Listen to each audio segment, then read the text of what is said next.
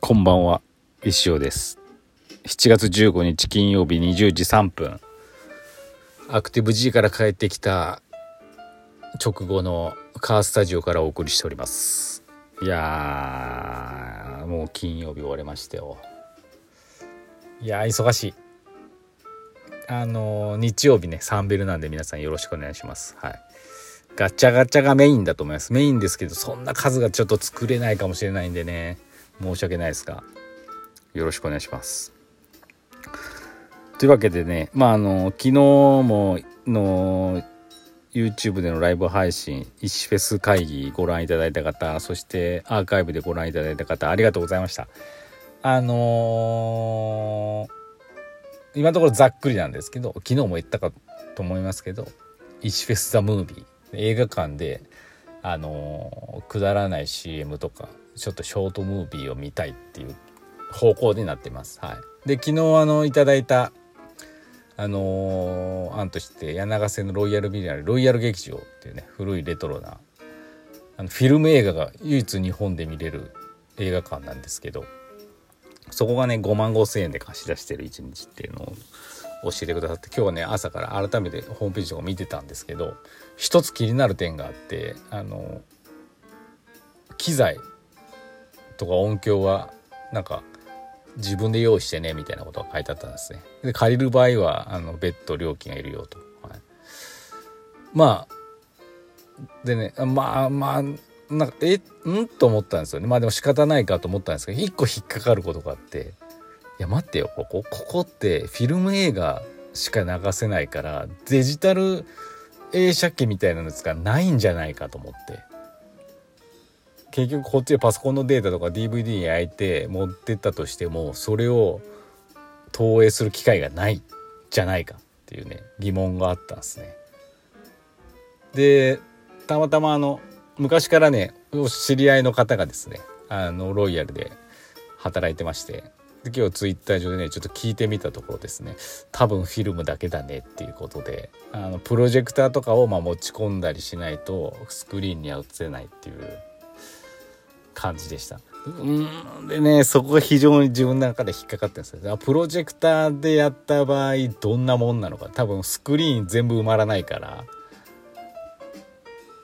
きっとそんなちょっとプロジェクターに詳しい方がいたらあの教えてほしいんですけどプロジェクターって最大どこまで大きく映せるのかな？綺麗に。まあそのプロジェクターにもよると思いますけどね。あの映画のスクリーン全部埋めることは絶対無理なんでそうなるとちょっとしょぼくなっちゃうなっていうのがねちょっと心にね引っかかってるんですよね。でねうわーっと思ってじゃあもう一個柳ヶ瀬にシネックスっていうねそれまたレトロなね映画館があるんですけどそこのホームページいろいろ見てたら映画館貸しますっていうのを見つけちゃったんですよね。でなんかあの自主映画の試写会にとかイベントにとか会議に。でデジタルデータなど DVD とかをお持ちいただければデジタル映写機にてあのスクリーンに映し出すことができますよ的なこと書いてあっておおこれこれと思って。詳しくはお問い合わせくださいって電話番号書いてあったんですよね。わあ料金が書いてねえなと思って。でこうなったら聞くしかないと思って私今日朝電話したんですね。したらですね担当者がいなくて明日いないというか今日休みらしくて明日以降にまたご連絡くださいってことになっちゃったんですね。お料金結構秘密なんだと思って 他の人じゃわからないっていうね。だから明日また電話するんですけどその料金次第であのシネックスさんでお願いする可能性はね高いですね。うん。もちろんあの高いと思いますよ。参考までにユナイテッドシネマが3時間で15万ぐらいだったんで。さすがにそこまではしないと思うんですけどどうなんだろうな。最悪最悪じゃないですけど3時間5万5千円だったら私その3時間5万5千円の方全然いいなと思っちゃいますけどね、はい、なんかそれも10万ちょっと超えちゃうとうんってねどうしようかな。ちょっと悩むところなんですけど。まあなんで明日回答を聞いてですねどっちにするか決めたいと思います。まあ、希望としてはやっぱり映画館の設備を使って映画館の音響と映画館のその映写機でバーンとスクリーンにボーンって映し出したいっていうのがやっぱ希望なんで。ねプロジェクターだとやっぱなどうなんやろ。迫力に欠けちゃうような気がしちゃってね、うん、なんかその辺をその辺が難しいところですけど、まあ、またあの進捗状況伝えますのでまた皆さんもねああだこうだアドバイスあったら教えてください。じゃあお便りいきます。昨日ねお便りのねこのボタンを押すとねエラーになって見えなくてね読めなくてすいませんでした。えー、っとどれからいこうか前川さん先生こんばんは。今日は石フェス同うミーティングですね。これ昨日頂いてきたメールなんでね。今年はここまで去年とは全然違う感じで進んできているので石フェスに向かってどう結実していくのかとても楽しみです。さてレディオーバータイムのマンスリースポンサー興味がムクムクしてきました。個人だと難しいですかね。特に注文をつけられなくてお任せになるということなので頼む時の名前が全てだなと思っています。1カタカナで前側2前川装備。3死がラブ。いずれがインスピレーション湧きやすいですか。先生のやりやすい名前でオーダーしようと思ってます。ありがとうございます。ご検討いただきましてマンスリースポンサー CM ですね、まあ、確かにね個人は難しいんですよね。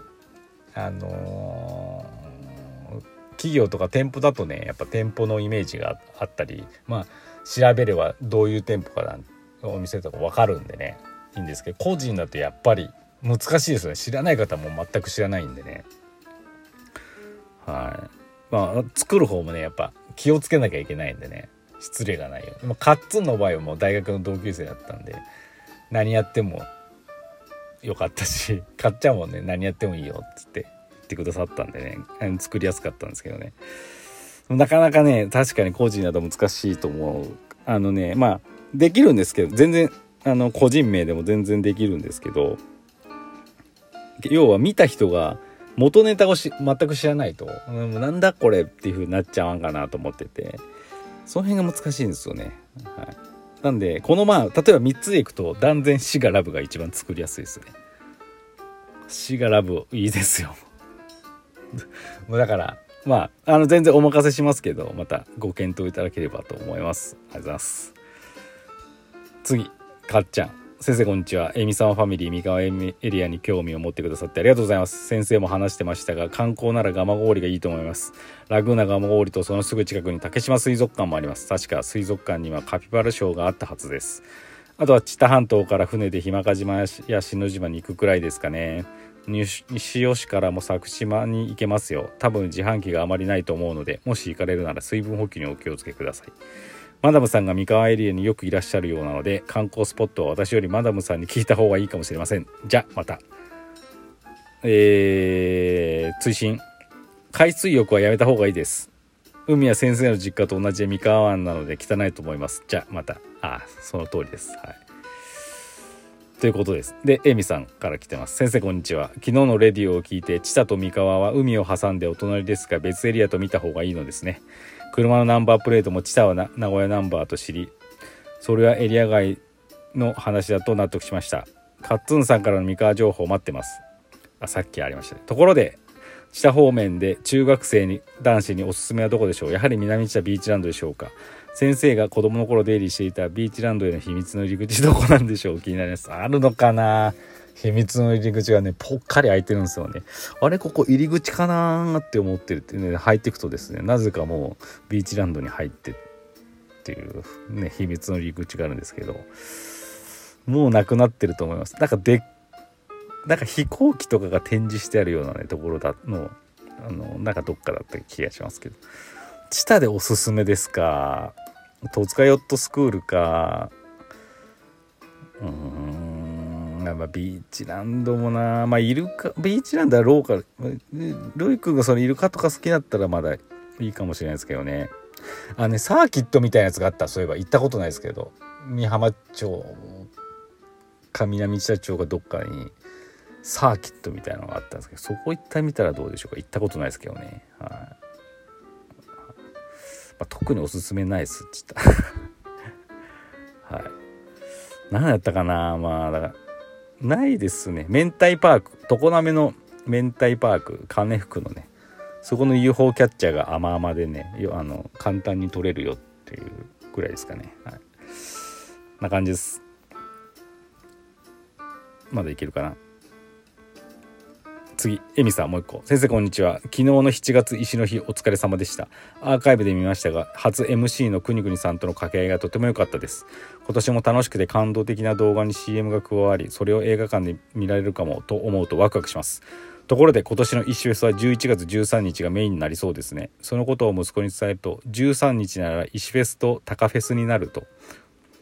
11月13日は夫の誕生日で名前をもじってタカフェスだそうです。キムタクも確かそうですよね。タクフェスでもありタカフェスでもあり石フェスでもある。14日は平日で子供の参加は難しいため日曜の13日も開催してもらえるのがありがたいです。我が家はダブルフェスになりますが。ああタカフェスになりそうですね。はい。あのもちろん映画館借りるのは13日で撮るんで13日がメインになります。14日はもうやんないかもしんない。うん。おのおので。あの石ロスを石ロスをねなんか感じる日にしていただければと今のところは思ってますんでまあ今後のね進捗状況にご期待ください。とは今のあともう4ヶ月もないんでね実質3ヶ月ぐらいですよねギリギリまで作っておれないんで頑張りますので皆様引き続きよろしくお願いします。